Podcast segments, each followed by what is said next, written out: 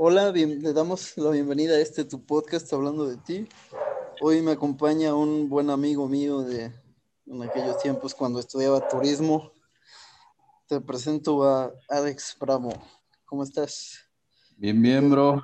¿Qué tal tu Qué, día? qué gusto, qué gusto estar aquí contigo, mi buen amigo Rocco, mi buen amigo Juan.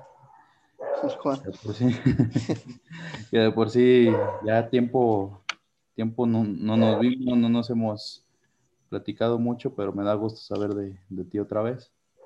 Igualmente, amigo. Pues mira, te invité porque este es un podcast para hablar como de temas psicológicos, con el objetivo de concientizar y hablar desde la experiencia personal. Entonces, hoy el tema es la psicoterapia infantil. Entonces, hoy vamos a tratar de contestar dos preguntas. Una, ¿qué es? ¿Qué es la, la psicoterapia infantil? Y todo lo que conlleva lo que es, ¿no? ¿Para qué sirve? Este, ¿cuál es el propósito de la terapia? Y otro tema que vamos a abarcar el día de hoy es cuáles son los contextos y las dificultades del acceso a la psicoterapia infantil en nuestra sociedad. ¿Cómo ves? ¿Qué te parece? Pues bien, bien, de por sí, ya des- después de tanto tiempo, hasta le pega demasiado a la carrera que ando, que pues ya, bueno, ya crucé. Entonces, pues vamos a darle. Ah, pues mira, precisamente por eso te invité. Para todo aquel que nos escucha, Alejandro es, acaba de terminar la carrera de psicología en la Ciudad de México. Nada más que ahorita está atrasado tu, tu documentación, ¿no? Por lo de la pandemia y Sí, no, está cañoncísimo ahorita, servicio social, todo, bueno, ¿qué puedo decir? Hasta con todo esto ya me tiene mareado, harto y ¿cómo, cómo definirlo? Nomás ya no quiero estar encerrado, así de sencillo. pues ahí poco a poco. Entonces, a ver si quieres empezamos. ¿Podrías Pues- definirnos qué es la psicoterapia infantil? Bueno, psicoterapia infantil se define como las estrategias o las actividades utilizadas este, dentro de la forma de cómo apoyar a los niños en cuestión a su conducta, en cuestión a problemas emocionales. En simples Ajá. palabras, la psicoterapia es para ayudar a los niños que tienen problemas. Así de sencillo, desde que tengo un, un niño triste en el salón hasta un niño problemático.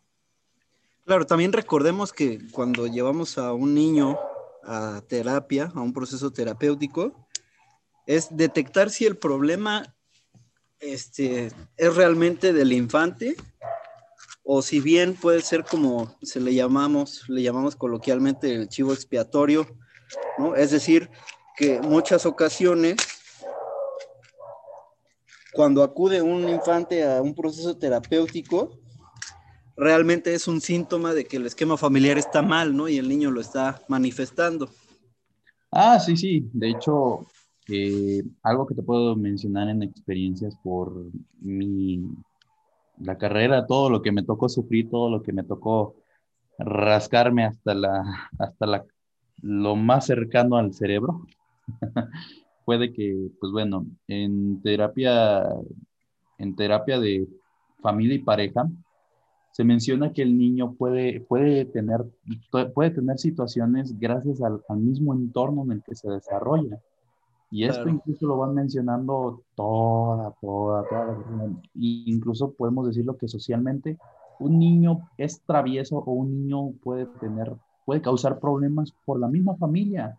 Puede ser desde el vago ejemplo de que, no sé, el hermano mayor este, siempre causa problemas entonces lo ve como un ejemplo a seguir el, el hermano más pequeño y pues busca ser como el hermano mayor. ¿Por qué? Porque se le hace bien ver cómo, cómo manda y cómo puede superar a las autoridades, que son los padres, o incluso de los mismos padres. No importa de dónde salga, al final el niño siempre va a aprender de algún lado. Claro, repetimos, ¿no? Repetimos las conductas o, o las situaciones que, que, vemos desde casa, las aprendemos y las, las llevamos a cabo como si fuera normal, ¿no? O sea, Bueno, más bien para, para el infante es normal ya que lo ve en casa. Por ejemplo, yo en mi caso me acuerdo que cuando era niño, yo veía a mis papás, mis padres se divorciaron cuando yo tenía ocho años. Pero la manera que yo tenía de relacionarme hacia con las mujeres era de como lo aprendí en casa, ¿no? Discutiendo, como si fueran dos equipos, ¿no? Un Chivas América. Era, o eres Chiva o eres Águila, ¿no? Así como que el carro de papá, el, el clásico, el clásico Américas Chivas, ¿no? no, sí, entiendo esa entiendo esa parte porque, pues bueno, igual a mí me tocó aprender muchas cosas en casa y muchas situaciones que incluso las puedo actualmente yo reflejar con por cómo soy, cómo he sido y pues bueno, hasta las he pulido.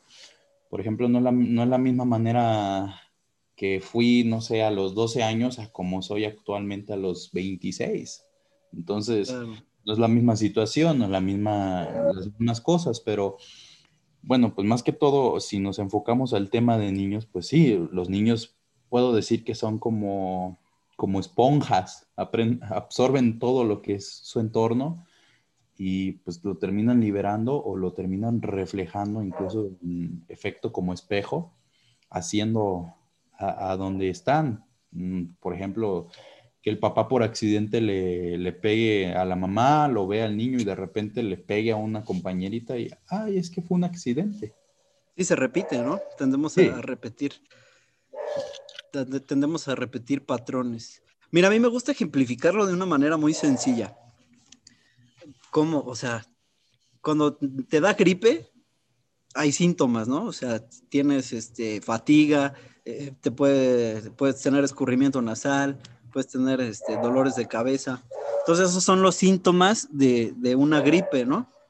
O, por ejemplo, ahorita con el tema de moda del coronavirus, ¿no? Hay unos síntomas específicos para el coronavirus.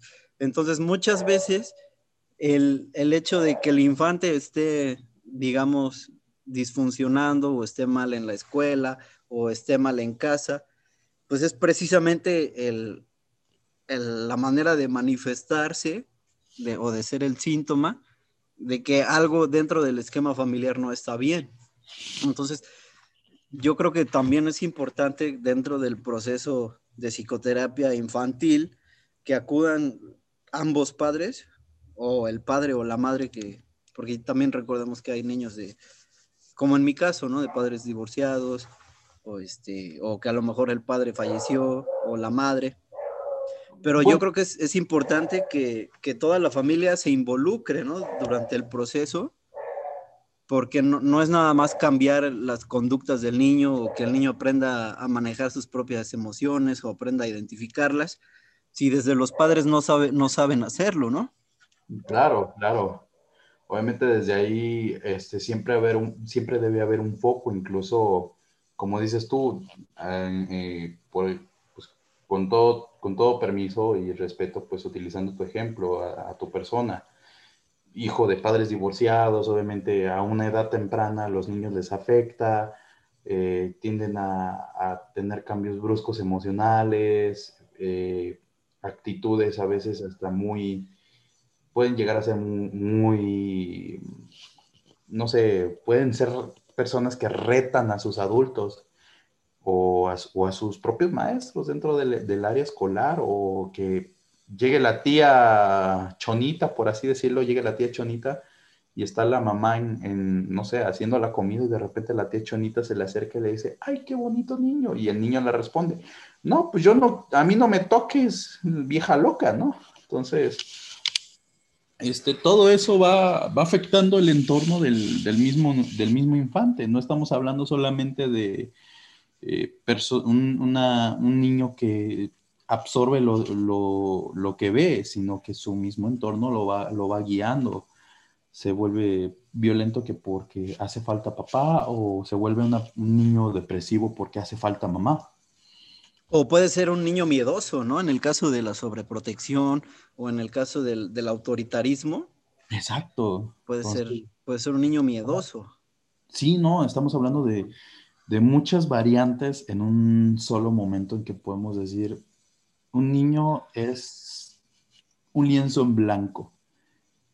y lo que vaya, lo que vaya aprendiendo o lo que vaya viendo u obteniendo son manchitas de pintura de distintos colores y no sabemos cómo va a quedar al final esa pintura, sino que simplemente vamos a empezar a ver cómo él mismo va pintando el cómo va a ser él. Claro. A mí lo que algo que me apasiona de la psicología es que a diferencia de otras carreras o por ejemplo me gusta compararlo con la gastronomía. Porque, por ejemplo, en la gastronomía, para hacer un platillo existe una receta ya establecida, ¿no? O definida. Por ejemplo, si quieres hacer este, unos chilaquiles, ya sabes que lleva totopos y tienes que hacer una salsa verde y que la salsa verde lleva tantos tomates y lleva tanto chile y tienes un resultado que siempre va a ser igual. Pero en el, en el caso de, de, los niños o en el caso de, de las familias, pues realmente no hay una receta como tal. Entonces hay que ir dentro de terapia, ir como desmenuzando o, identificando todos los, los, ingredientes para descubrir cuál es el origen real del problema, ¿no? O sea, de ese síntoma, que por ejemplo, el síntoma puede ser un niño que se está volviendo alcohólico, por ponerte algún ejemplo. Entonces, si desde el hogar tenemos una, una sociedad que, que en México estamos acostumbrados a que gana el América y nos vamos a pistear, o que va a haber una celebración y, nos, y no sé, unos 15 años y hay alcohol. O desde casa es que, no, pues es que a mi papá le fue mal en el trabajo y llegó a tomar. Entonces, como bien dices, o sea, todo eso se va aprendiendo y el niño lo va repitiendo. Entonces, es algo que, que, vamos viendo poco a poco. Obviamente, pues si nos vamos al, a la, solamente a lo que es nuestro México bonito y querido, pues hay demasiado que podemos hablar dentro de las, los, núcleos familiares. Eh, obviamente, pues va se va definiendo incluso la clásica familia en donde papá trabaja, mamá en casa y niños van a estudiar. Y cuando Un esquema van, machista, ¿no? Exacto, o sea, el clásico núcleo machista, ¿no? Papá trabaja, papá mantiene, mamá este, cuida, protege y, pare hijos, ¿no? Y punto. Y pues hay, hay de, distintas cosas dentro, pues ahora sí, como dices tú, como si fuera gastronomía. Y si lo, lo definimos como gastronomía mexicana, pues podemos comer de distintos platillos, carnal. sí, que te puedo Y para identificar todos los ingredientes es un, eh, o sea, ese es el trabajo de la terapia, ¿no? Identificar todos los, los elementos o los ingredientes que, que producen que el niño tenga un problema o tenga este, no sé, algún problema en la escuela o que esté depresivo. O sea, hay que identificar por qué es el problema, ¿no? Sí. O sea, a terapia llega con el problema, con el síntoma, ¿no? Digamos, que está tomando o que está faltando a clases o que está de rebelde con los padres pero el trabajo de, la terapia o, el objetivo es ir descubriendo por qué está pasando eso, ¿no?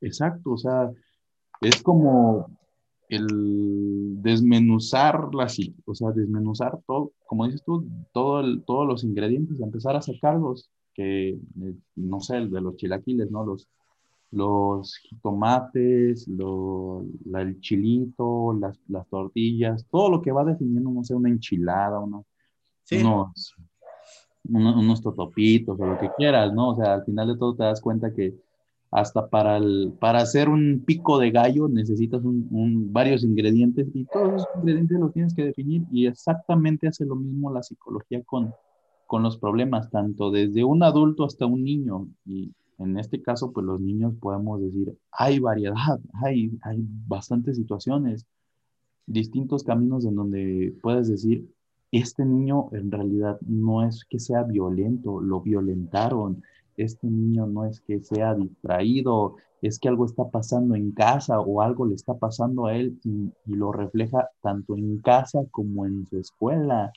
No, hay distintas maneras de interpretar, pero pues ahora sí, como, como dice, dicen las novelas, a cada quien su santo, ¿no?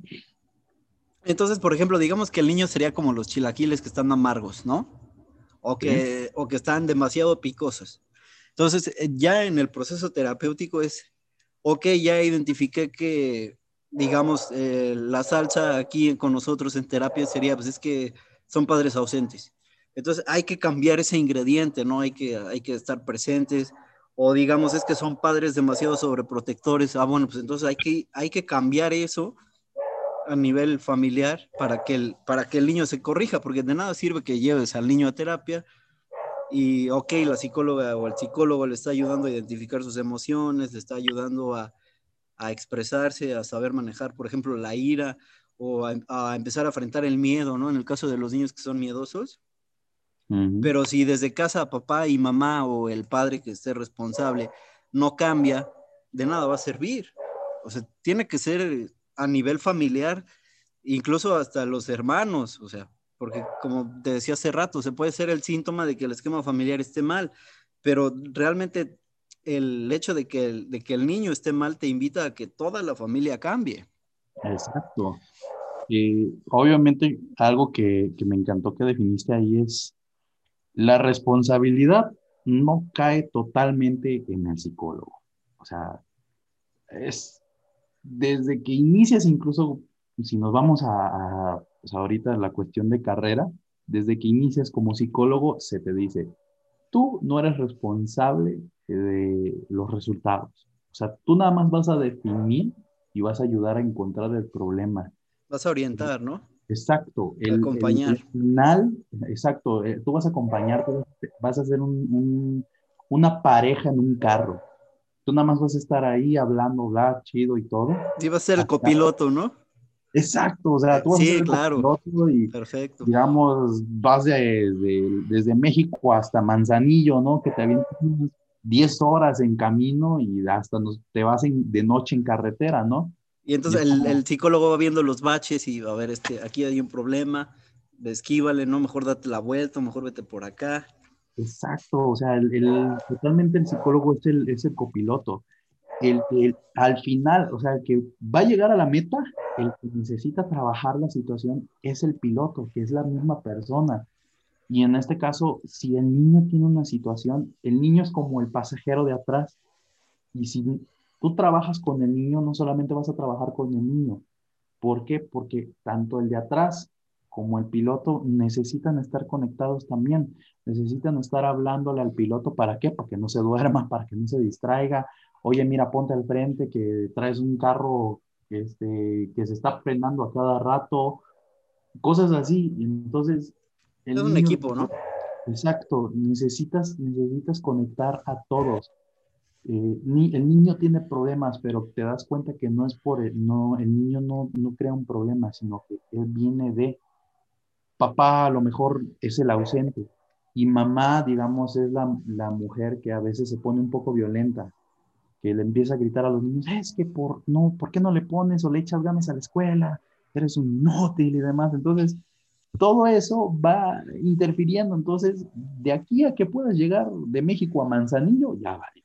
Entonces ya no, ya no. Ya, no, llegaste, lo sí, ya. Literalmente ya, falló el motor, ya se te fue una llanta, ya se te ponchó, en un bache agarraste mal y ¿qué pasó? Brincó el motor y ya se jodió. Entonces, todo eso influye. Entonces, uno como psicólogo es, ah, no voy, no voy a atacar a una persona, no voy a irme contra una persona, no, o sea, voy a hablar tanto como con el afectado como los del grupo ah, y los del grupo, o sea, el núcleo familiar como tal. Sí, tanto con la víctima y el victimario, ¿no? Por ponerle nombre. Exacto, exacto. Entonces, es, esa es la situación en cuestión de esto de, de la psicoterapia infantil que no solamente estás viendo actividades o formas de ayudar al niño, sino que te estás dando cuenta de que, con quién debes de trabajar en realidad.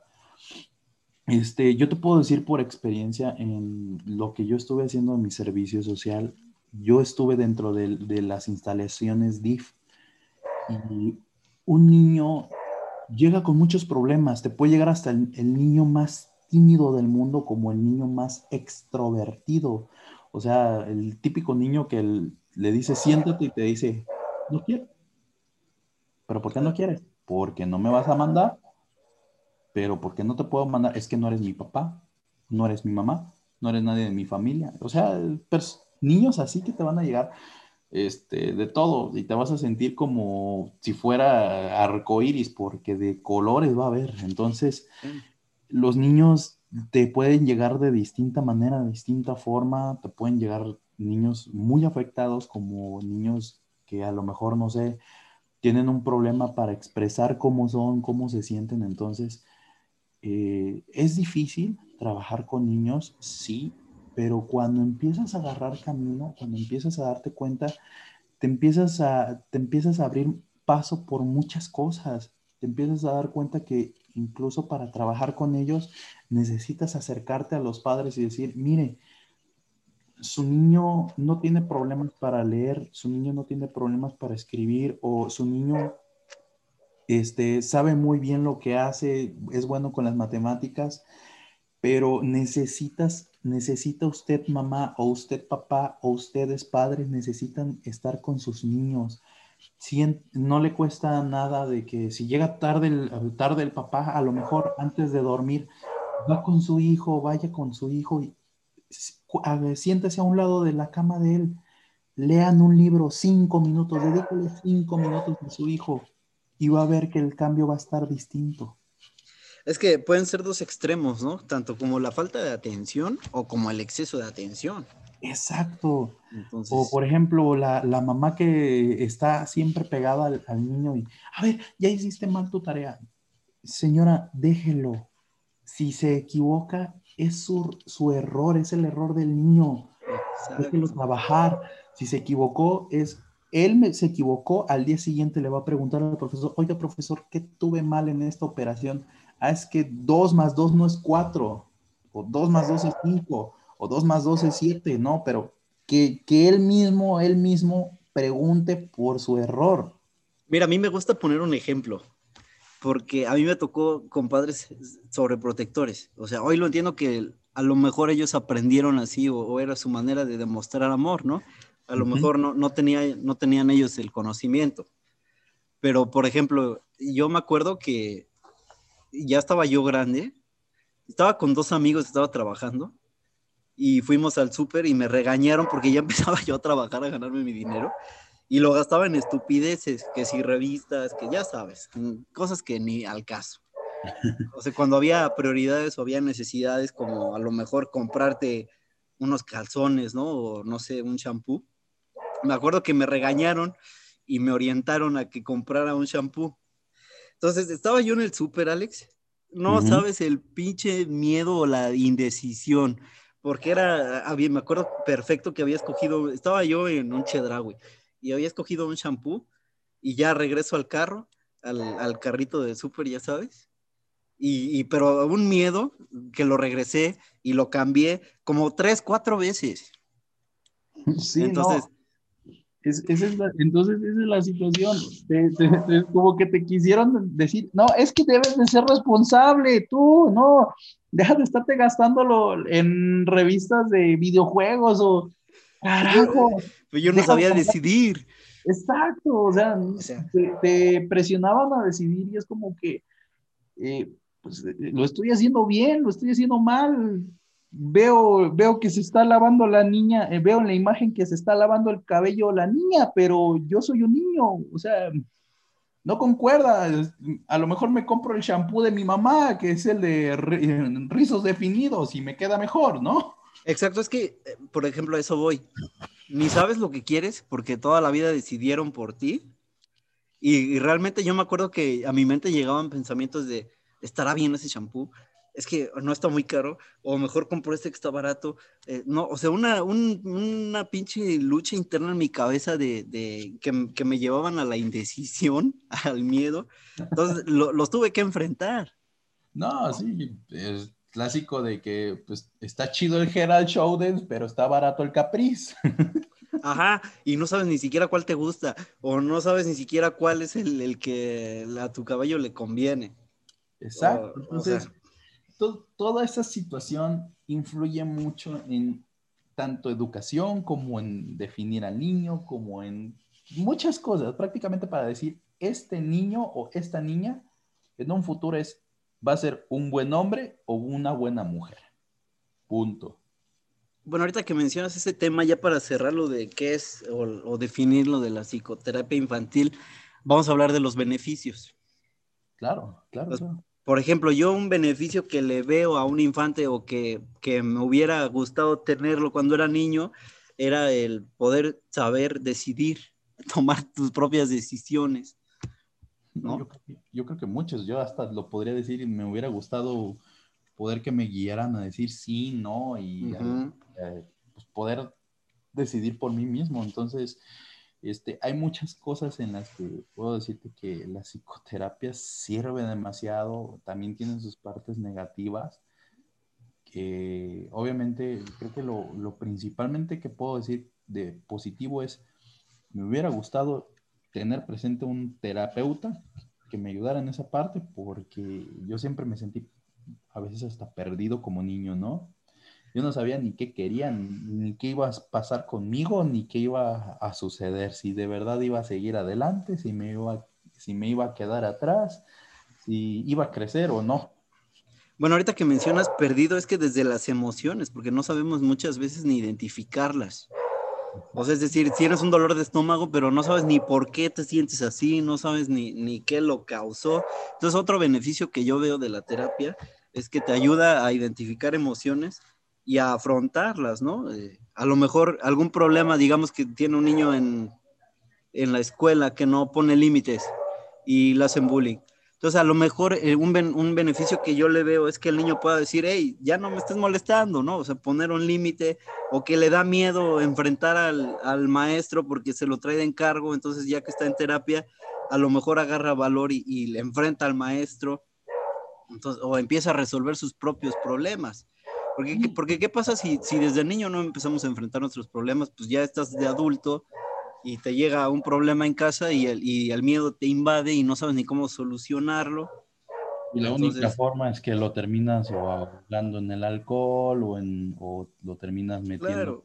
O lo evades, ¿no? Exacto, o sea, lo, pues prácticamente es eso, los vicios se vuelven una evasión para decir, no quiero tocar el tema, o sea, no quiero ser alguien que tenga que lidiar con problemas.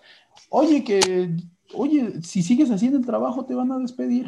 Me pongo una, ahora sí, con el perdón de la palabra, pero me pongo una borrachera, una peda infernal y al día siguiente llego tan crudo que ni siquiera aguanto los gritos del jefe, le termino gritando, me termino enojando, le aviento las cosas y me terminan despidiendo y estoy sentado en una banqueta sin saber qué pasó.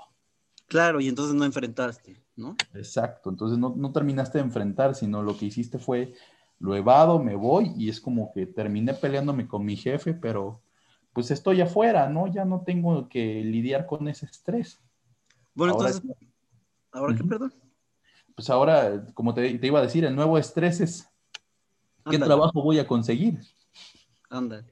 Entonces, podríamos poner como conclusión de que uno de los beneficios de, la terapia es el crecimiento, ¿no? Del niño, a nivel mental, a nivel emocional, a nivel este, físico, ¿no? Que, aprenda a solucionar sus problemas por sí mismos, que empiece a identificar sus capacidades, sus cualidades, ¿no?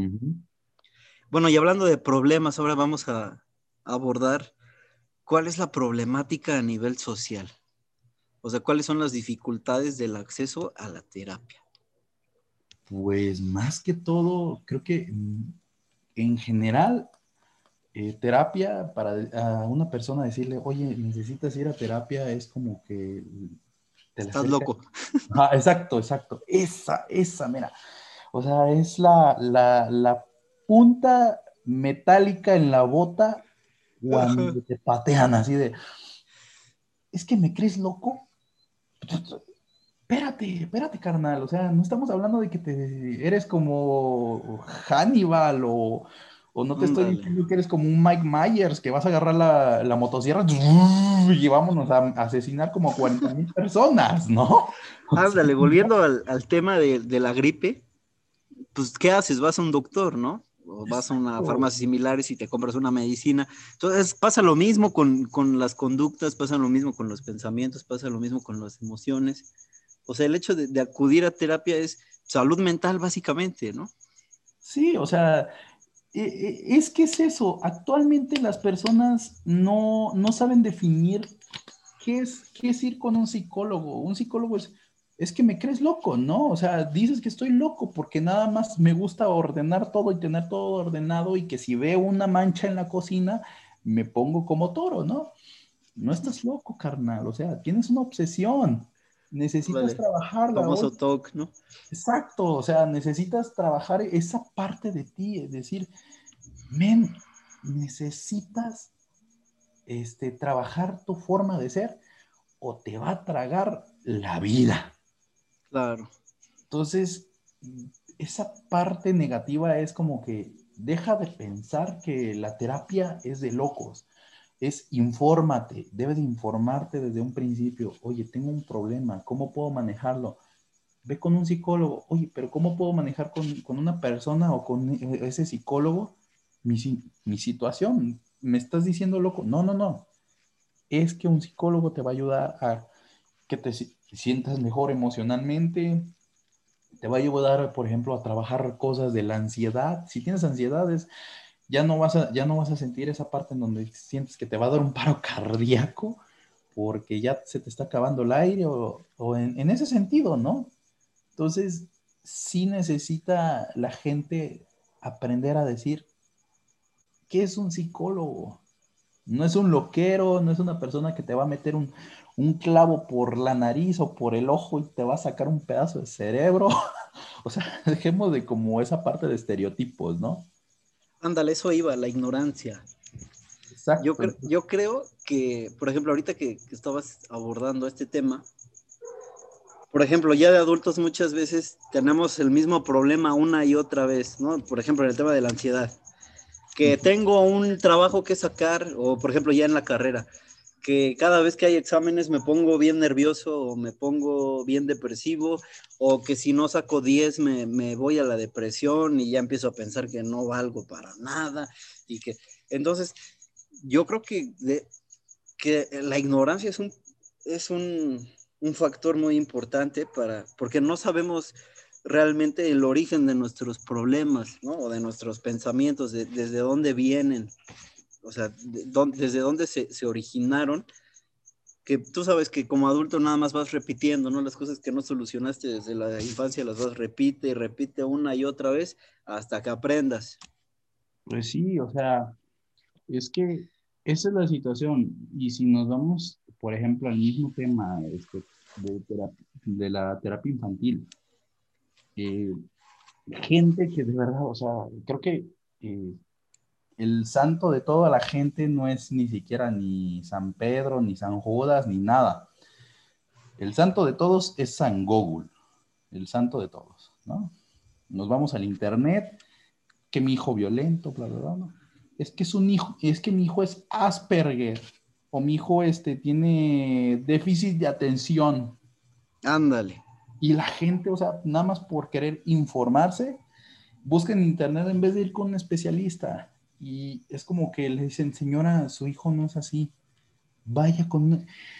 Le está diciendo que vaya con un psicólogo, le está diciendo loco a mi, a mi pequeño, a mi niño. No, señora, o sea, no, te, no se vaya lejos. Eh, su hijo tiene un problema. Sí, a lo mejor puede ser, no sé, un niño con, no sé, trastorno de déficit de atención, ¿no? Un TDAH. TDAH, ándale y dices, va, ok, el niño a lo mejor tiene un TDAH. Señora, yo le encargo como maestro, ¿no? Vaya con este psicólogo, que lo vea. No, ya, ok. La, la mamá acepta, ¿no? Lo lleva al psicólogo y al final no termina siendo TDAH, solamente es un niño hiperactivo y que necesita sacar energía. Le dice, señora, vaya agarre a su hijo, llévelo a correr o métalo a natación, agótelo y va a ver que al día siguiente en la escuela, sin problemas, va a poner atención y hasta le va a ir bien. Yo creo que, bueno, ahorita ya definimos un, factor, ¿no? la ignorancia. Pero yo podría, ahorita con lo que mencionas, yo podría identificar otro como el miedo. O sea, a, a lo desconocido, ¿no? Porque ves en Google y como dices tú, es que es, tiene TDAH entonces, miedo combinado con ignorancia. Entonces, por ejemplo, yo pongo este ejemplo del carro. Vas en el carro y te sale el, el foquito de check and green, ¿no? Entonces, a lo mejor, por ejemplo, el niño es el vehículo y a lo mejor el foquito del checking in es que el niño va mal en la escuela o que el niño está depresivo. Entonces, pues, ¿qué haces? En, o sea, cuando ves eso en el carro, a lo mejor otro problema que también veo es la apatía o digamos tú la, ¿cómo llamarlo? O sea, como el valemadrismo, ¿no? No hago nada. Entonces, a lo mejor el carro lo que traía era, le faltaba aceite, por ponerte un ejemplo. Entonces, si tú lo checas en el momento en el que es y lo llevas a un mecánico y ya te dijeron, ¿sabes qué? Pues es que el aceite ya está muy sucio, ya hay que cambiarlo y hay que hacerle una afinación. El carro ya quedó como nuevo, ¿no? O a lo mejor no queda como nuevo, pero ya queda funcional. Entonces, digamos que no lo llevas y entonces ya se te empieza a pagar. O al rato ya se te, se te desviela. Entonces, pues todos esos factores o todos esos foquitos rojos que vamos viendo en el infante, pues es que no hay que tener miedo, o sea, y no hay que ser ignorantes. Yo creo que hay que llevarlos a terapia e identificar por qué es el problema, porque pues, es como el carro, o sea, a lo mejor ahorita el niño está depresivo o a lo mejor el niño no enfrenta mm, sus exámenes, pero ¿qué va a pasar al rato que sea adulto? no va a conseguir un trabajo porque se va a poner nervioso y se va a invadir de miedo en el examen para entrar, o qué va a pasar el día que se quiera casar. Pues sí, o sea, toda esa parte se necesita trabajar con el niño porque al final de todo es, necesitas definir no tanto como que digan, ay, es que tratas de ahora sí tomando un poco las cuestiones sociales que existen, es que tratas de ser una persona cuadrada, que sea un estereotipo de hombre que debe de ser así y mujer así. No, no, no, a ver. Eh, vamos a tomar, bueno, quiero tomar un poco, eh, por ejemplo, todo lo que está pasando ahorita de que eh, los niños ya pueden decidir, o sea, los padres o los niños ya pueden decidir es que no soy hombre, soy mujer, es que no soy, no soy mujer, soy un helicóptero Apache armado o lo que sea, ¿no? O sea, toda esa locura. Este,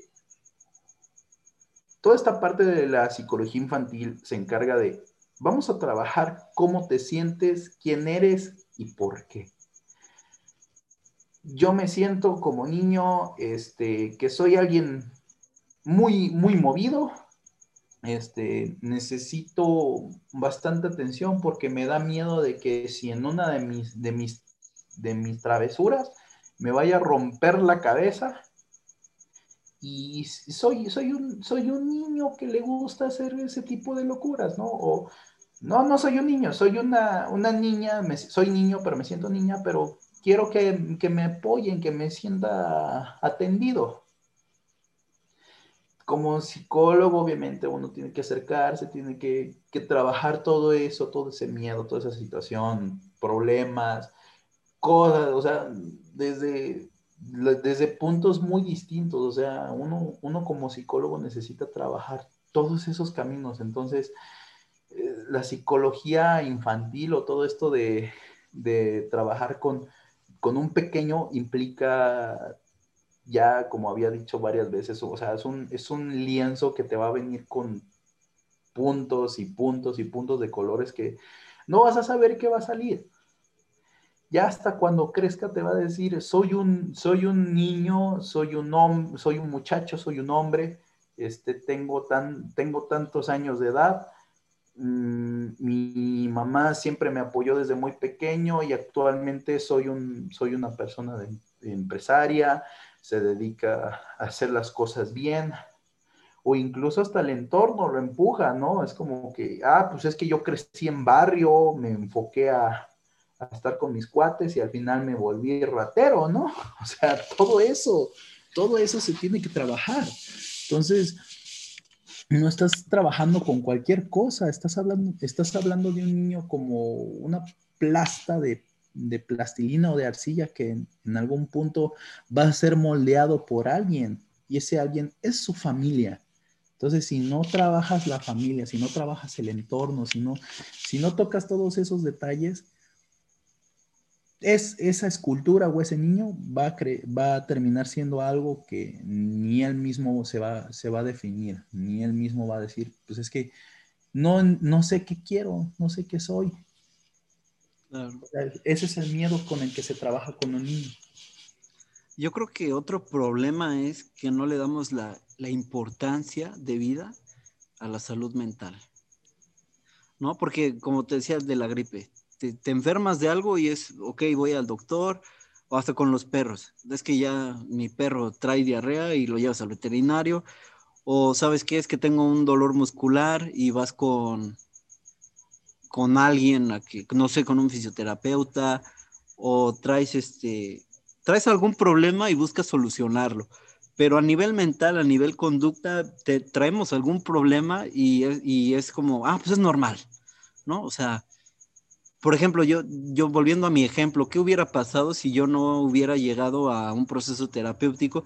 Pues a lo mejor ahorita ni tendría pareja porque seguiría relacionándome con las mujeres peleando. Exacto, o sea, de la misma forma, peleas, peleas constantes, luchas, eh, siempre las defensivas, es que yo soy hombre, ¿no? O sea, en esa situación.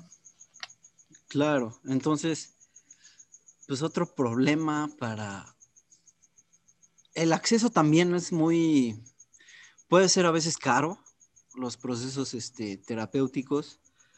Yo creo que también otro problema es el estilo de vida que llevamos, porque pues papá, mamá trabaja, este, y ahora lleva al niño a fútbol, lleva al niño a natación, pero volvemos a lo mismo, no se le da la importancia de vida de, bueno, y, ok, a lo mejor, este, no sé, vemos que está creciendo mal, o vemos que a lo mejor no tiene agilidad física y lo llevas a una clase de natación. Pero ¿y qué hay de su salud mental? O sea, ¿qué hay de por qué veo a mi hijo deprimido? ¿Por qué lo veo miedoso? ¿Por qué lo veo ansioso? Y, ah, pues no, se le va a pasar. Entonces, yo creo que sí hay que darle la importancia de vida, ¿no? Porque ¿qué va a pasar al rato? Pues esa ansiedad va a aumentar. O sea, la ansiedad no para, el miedo no para. Creo que algo que tenemos como como mexicanos muy marcados es eh, esa cuestión de la salud primero, ¿no? Y esto es, esto es algo importante, porque al final de todo, es como dice todo, buen mexicano, la salud es primero. Exacto, la salud es primero, pero no solamente una salud física, también es una salud mental. Entonces, si uno no, no, no prioriza esas situaciones, entonces como dice la canción, ¿a dónde vamos a parar? Ándale. Entonces, por ejemplo, digamos que el problema del niño ahorita puede ser el miedo a... un miedo que veas tú en la escuela recurrente. Pues el social, ¿no? O sea, a, a tener amiguitos. Ándale, el miedo a acercarte a alguien. Entonces, supongamos que no se enfrenta a ese miedo o no se lleva a un proceso terapéutico, pues, ¿qué va a pasar el día de mañana que, que el chavo tenga que trabajar. O sea, no se va a relacionar con sus compañeros del trabajo o no va a tener pareja porque va a tener miedo de que lo vayan a rechazar o no va a saber este... Fíjate, yo veo, me acuerdo de un problema con una prima. Me acuerdo que una vez una, mi abuela nos platicó que estaba mi prima y quería agua de un garrafón, pero era de ese garrafón de los que tienen como una llave y abres la palanca y sale el agua. Entonces me acuerdo que una vez mi, abuela nos platicó que estaba ahí mi prima con el vaso parada este, y no sabía tomar agua. Entonces, digamos, ese puede ser un problema a los 12 años. Pero ¿qué va a pasar el día de mañana que el niño ya esté o que ya sea un adolescente o ya esté en, una carrera? Pues ya no va a ser nada más como abrir el, grifo del garrafón, ¿no? O sea, va a ser bueno, y ahora, ¿qué papeles tengo que llevar para la universidad para inscribirme? O ahora tengo que pagar, ¿cómo le voy a hacer? Entonces, pues sí hay que darle la, importancia de vida para que esos problemas no sigan aumentando. Pues sí. Porque pues también el miedo te paraliza, ¿no? Por ejemplo, yo lo veo ahorita con lo de la pandemia. O sea, vemos gente muy miedosa que, que, ok, está bien, estamos en una pandemia, hay que tener medidas necesarias, este, hay que estarse lavando constantemente las manos, hay que usar cubrebocas. Ok, sí, pero ¿y luego la vida se va a detener allá afuera? O sea, vas a vivir con el miedo de, es que no voy a salir porque me voy a enfermar, o es que tengo un compromiso y mejor lo voy a cancelar, o hasta el grado de es que se acabó la comida y cómo voy a ir al súper a comprar comida. Entonces, todos esos problemas, pues vienen desde la infancia, todos esos miedos. Pues, todas esas situaciones, entonces sí, o sea. Se repiten y, ajá, o sea, se repiten y, y ahora no es el miedo de cuando estabas chiquito y me va a regañar papá porque saqué cinco en geografía. Ahora el miedo es cómo voy a salir a comprarme algo de comer. Entonces te das cuenta que al final es miedo, pero ya no es el mismo miedo, ya es un miedo más fuerte, ya es más severo. Exacto, o sea, ya son otras situaciones, otros problemas. Ahora sí, otro tipo de sociedad, otro tipo de, de ambiente, ya no están, ya, ya no podemos decir que estamos hablando de personas que pueden verse cara a cara y decir, oye, vámonos a echar unos tacos, ¿no? Como actual, como siempre lo hacíamos, ¿no? Vamos a echar unos tacos aquí con, con Don Pepe, ¿no? Ya no, ya no se puede. Ahora ya te da miedo ir a, salir de tu casa y que Don Pepe te termine tosiendo en los tacos. O sea, es como que, oiga, señor, le tosió a mis tacos. Ah, no, pues es una simple gripa. No, pues vamos, ¿no? Ya, ha de traer el virus. Entonces, todo eso influye, todo eso ya va influyendo dentro de lo que es este, un entorno, lo que va sucediendo en todos. Entonces, esa es la situación. Entonces, en conclusión, para, para concluir, porque ya nos llevamos un buen rato, pues yo creo que hay que informarnos, hay que aprender a enfrentar, hay que ver estas, o sea, si vemos una situación alarmante con algún niño o que vemos focos rojos de que ya empieza a tener miedo o de que ya se empieza a comportar agresivo o violento, es, pues no, no nos hagamos tontos, ¿no? Es, no, es, no pasa nada, es, bueno, vamos a darle la importancia de vida y vamos a llevarlo a, a un proceso de terapia. Y bueno, si yo como papá o yo como mamá, este, pues realmente me importa mi infante, pues hay que ver desde arriba, ¿no? O sea, como decía Andrés Manuel, las escaleras se limpian de, arriba hacia abajo. Exacto, o sea, creo que más que todo es eso, ¿no? Si me importa mi chamaco, pues lo voy a ayudar. Entonces, creo que es algo que ya se empieza, se necesita ver desde todos los ángulos, principalmente los papás, no solamente que, ay, el maestro tiene la culpa, no, o sea, desde tanto los maestros, eh, los, los especialistas, los papás, todos, incluso hasta influye demasiado el hermano o hasta el perro, incluso influye en todo, en todo ese aspecto. Entonces, sí se necesita tener mucha atención con los niños, más que todo eso. Como siento que es una, una buena conclusión de mi parte, pues, ¿quieres, ¿quieres un hijo sano?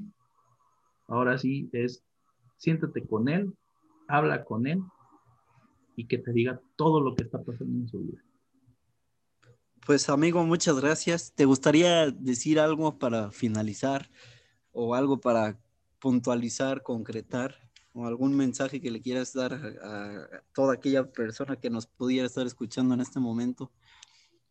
Pues más que todo, este, todo esto que está pasando en la pandemia es no se dejen llevar, eh, sé que muchos, eh, todo esto les está afectando de forma ansiosa, económica, todo eso, pero pues no, no, no se dejen llevar, no se dejen vencer. Creo que mm, ahora sí, como muchos dicen, Dios, este, se, se, nos cierra una puerta, pero Dios abre una ventana, ¿no? Entonces creo que nosotros, nosotros ahora debemos abrir nuestra propia ventana y salir adelante. Este, dejar de lado los miedos y enfocarse en qué queremos hacer para estar mejor. Muy bien. Pues mira, ahorita que mencionas esto, a mí me gustaría cerrar diciendo que en vez de construir muros, construyamos puentes. Como hay una canción de Carlos Varela que se llama Muros y Puertas. Pues yo creo que dejemos de construir esos muros, ¿no? Dejemos de pensar que esas conductas o que esos pensamientos pueden ser normales hagamos algo al respecto, empecemos a afrontarlos, empecemos a, darle la importancia de vida a la salud mental. ¿No? Bastante, concreto, amigo, y muy, muy buena reflexión, la verdad. Pues bueno, te quiero dar las gracias por haberme acompañado en este viaje, en este episodio de hablando sobre la psicoterapia infantil. Y para finalizar, le gustaría, me gustaría decirle a mi mujer que gracias por ser mi fan número uno, por siempre estar al pendiente de mí, de lo que hago, por motivarme, por apoyarme. Y pues, Chaparra, nada más te quiero decir que te amo mucho y que te agradezco que, que hayas llegado a mi vida. Nada más porque pues, que siempre quise hacer eso, amigo, entonces estoy aprovechando. Pues no hay problema, no. Muy, muy lindas palabras. Entonces, la verdad, qué, qué bueno que una mujer así, todas la queremos, ¿no? Que nos esté apoyando siempre. Ándale. Pues bueno, muchas gracias por habernos acompañado en este viaje. Yo soy Rodrigo Juárez. Este, hoy estuvo con nosotros uno de mis mejores amigos, mi hermano Alejandro Bravo. Esperamos que este episodio haya sido de tu agrado y pues te invitamos a, hacer conciencia, ¿no? Y pues, buscando mejorar. Pues muchas gracias por habernos escuchado. Esto es todo por hoy. Hasta luego.